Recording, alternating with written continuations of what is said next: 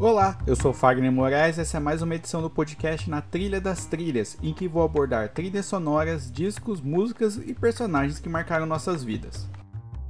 Hoje eu vou fazer a já mundialmente famosa análise dos indicados ao Oscar em melhor trilha sonora e canção original e decretar o vencedor. Lembrando que, se eu errei algum dia, não me lembro.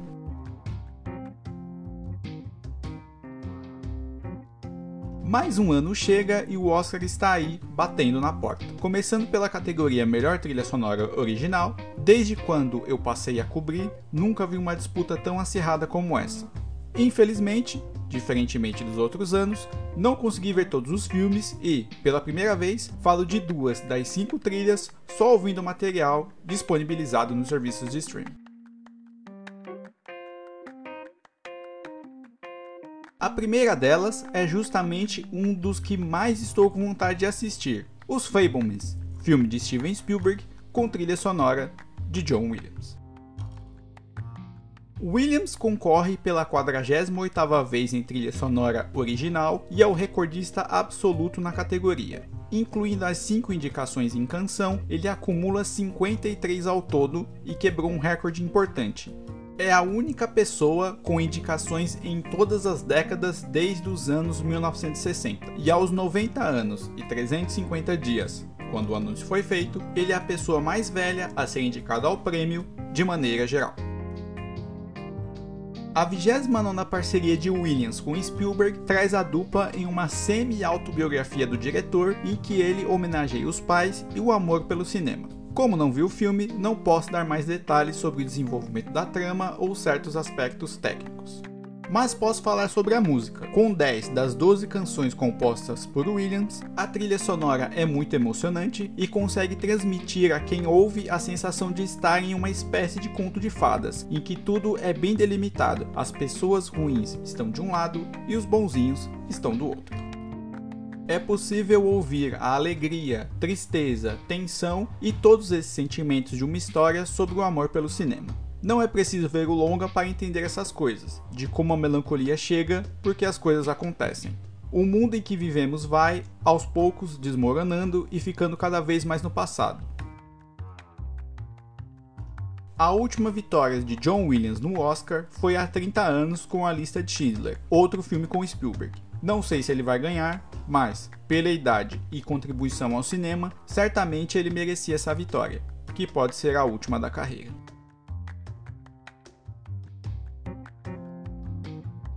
A segunda trilha traz o vencedor mais jovem da história da categoria. No ano em que La La Land foi consagrado em diversas categorias, lá estava o compositor Just Hurwitz para levar as estatuetas em trilha e canção. Trabalhando pela quarta vez com o diretor Damien Chazelle, ele conseguiu ser indicado neste ano por Babilônia, justamente o segundo filme que não consegui assistir. A história é a seguinte: na Hollywood dos anos 1920, os excessos dos astros e estrelas começam a dar lugar à preocupação pelo surgimento daquilo que vai transformar a carreira de alguns e afundar a carreira de outros. O cinema falado. Muitos não têm voz, outros são canastrões demais e outros sequer conseguem decorar um texto. Ouvindo a trilha sonora do filme ao longo dos últimos dias, entendi os motivos dela pintar com um favoritismo para algumas pessoas. O trabalho é irritantemente bom. Só de ouvir é possível sentir a alma caótica do filme nos momentos cômicos e dramáticos, e dá para sentir os excessos dos personagens em vários momentos. Hollywood ama homenagens a si mesma, sempre premiando filmes do tipo. Como a concorrência está muito forte nesse ano nas outras categorias, talvez o prêmio de consolação para Babilônia seja em trilha sonora, em mais um bom trabalho da curta e muito premiada carreira de Hurwitz.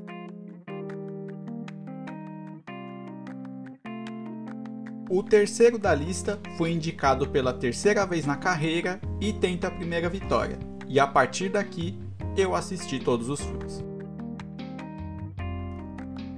Carter Burnwell é uma dessas figurinhas carimbadas na indústria de Hollywood sem ser conhecido pelo grande público. Presente na história do Oscar com os filmes Carol e Três Anúncios para um Crime, ele faz diversos trabalhos em séries, filmes e animações. Esse currículo vasto o fez ser chamado pela segunda vez para trabalhar com o diretor Martin McDonagh em Os Benches de Inisherin. Na Irlanda dos anos 1920, um homem, interpretado por Colin Farrell, leva a vida de maneira muito pacata, até que um então melhor amigo, papel de Brandon Gleeson, decide encerrar o relacionamento entre eles de maneira abrupta. Mesmo sabendo o real motivo, Pedriak fica completamente perdido sem um dos elos da própria vida, e a relação entre eles fica muito, muito tensa. Mesmo.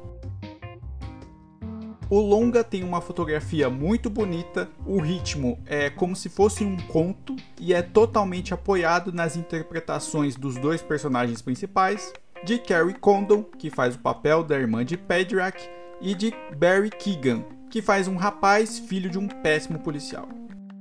A trama mostra como cada pessoa lida de formas diferentes com os próprios demônios, uns criados pela própria cabeça, uns criados pelos outros ao longo dos tempos. A trilha sonora de Burnwell é curta, mal passa dos 30 minutos de duração, e os elementos para complementar a melancolia da trama e do lugar. Uma pequena cidade em que todo mundo conhece todo mundo e todos já têm as próprias rotinas conhecidas e marcadas pelo próprio tempo de existência naquele lugar o compositor não precisa de longos minutos para ajudar a complementar as cenas. Das 22 faixas da trilha sonora, apenas uma ultrapassa os 3 minutos de duração, e todas têm algo em comum: o uso dos instrumentos de percussão e de cordas carregados na força dramática para impulsionar ainda mais essa crise que afeta todo mundo, de uma maneira ou de outra.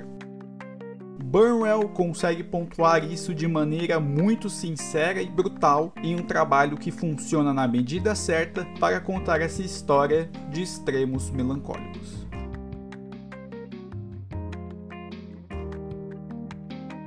O próximo da lista é o filme sensação da temporada de premiações que, de maneira surpreendente, conseguiu a indicação em trilha sonora. Tudo em todo lugar ao mesmo tempo chegou com tudo e se transformou no queridinho das pessoas ao longo de 2022. Também graças ao trabalho da trilha sonora alucinante do trio Som Lux, indicado pela primeira vez ao Oscar. E eles chegam igualando uma marca. Pela segunda vez em dois anos, um trio é indicado na categoria. Em 2021, Trent Reznor, Atticus Ross e John Batiste levaram a estatueta pela animação Soul misturando o eletrônico e o experimental, o trio formado por Ryan Lott, Rafik Bhatia e Ian Chang foi a surpresa da lista, deixando de fora o duas vezes vencedor Alexandre Desplat e o brilhante trabalho em Pinóquio de Guilherme Del Toro. Mas eles estão aqui de maneira muito, muito justa. O enredo do longa é simples. Evelyn interpretada brilhantemente por Michelle Yeoh, vive uma vida considerada medíocre por ela mesma até ser convocada para salvar o mundo de uma grande ameaça. E, no meio disso tudo, ela pode ver os caminhos que poderia ter tomado na vida. Então, a trilha sonora trabalha em duas vias: a melancolia do potencial desperdiçado e o experimental das cenas de ação. O olhar desse filme passa pelos efeitos especiais, muito bem feito, mas também de como essa mulher precisa lutar não só por ela, mas pelo marido e pela filha, ambos personagens importantes nesses multiversos. Os temas surgem para dar o tom de cada cena, de cada momento e preenchem o todo para causar impacto, seja pelo lado emotivo, de leveza e de desabafo, seja o impacto da luta pela sobrevivência, fugas espetaculares e momentos pulsantes. O trio usa o tom certo em todos os momentos, em cada personagem e acaba também fazendo parte da narrativa. E com o crescimento nas últimas semanas, a trilha sonora original de Tudo em Todo Lugar ao mesmo tempo chega com tudo em uma briga que, na reta final, soa cada vez mais indefinida.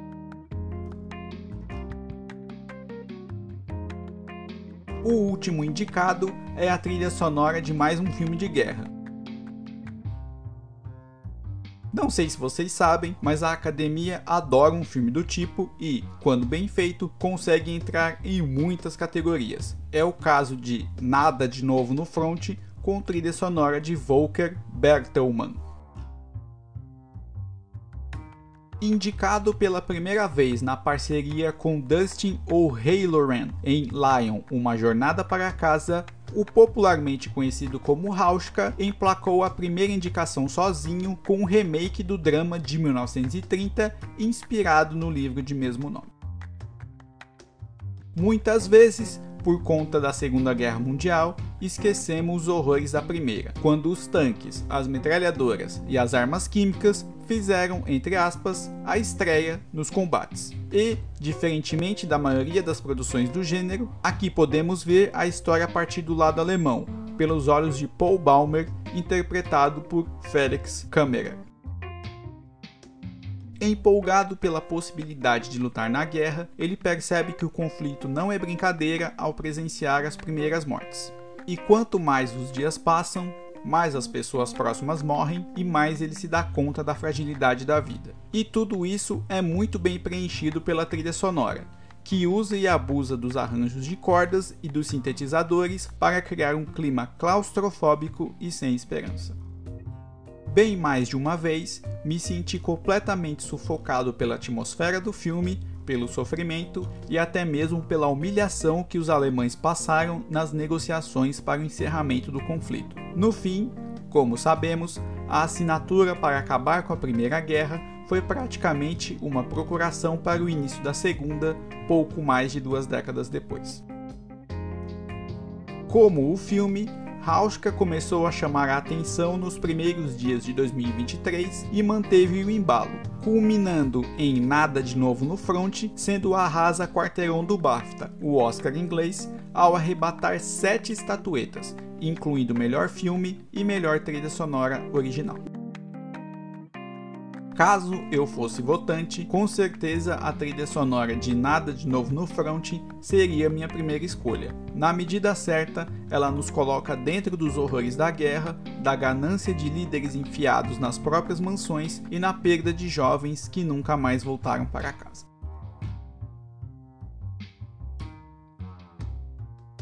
Em canção, os indicados são This Is a Life, de Tudo em Todo Lugar ao mesmo tempo, Applause, de Tell It Like a Woman, Hold My Hand, de Top Gun Maverick, Lift Me Up, de Pantera Negra, Wakanda para Sempre, e Nato Nato, de RRR. Nos últimos anos, canção tem sido uma categoria em que ou ganha o favorito desde o primeiro dia, ou vem uma surpresa. Neste ano, aparentemente, o favorito vai levar. Nato Nato, o fenômeno de RRR conquistou os corações dos americanos e vem arrebatando diversos prêmios nos últimos meses. Mas eu votaria em This Is a Life de Son Lux, Mitski e David Byrne, só para Byrne receber o segundo Oscar na segunda indicação da carreira. E como a campanha de Tudo em Todo Lugar ao mesmo tempo tem conseguido empurrar vitórias inesperadas, como a de Jamie Lee Curtis em atriz coadjuvante no SEG, pode ser que a surpresa seja essa.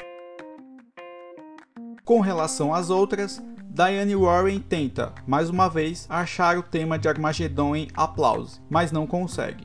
Enquanto Lady Gaga segue buscando ser a Whitney Houston, sem sucesso, em mais uma canção piegas que deixaria o Manuel Carlos orgulhoso. Já Rihanna canta a emocionante Lift Me Up, uma bela homenagem a Chadwick Boseman, morto em 2020, mas sem força suficiente para ganhar em um ano com um favorito claro.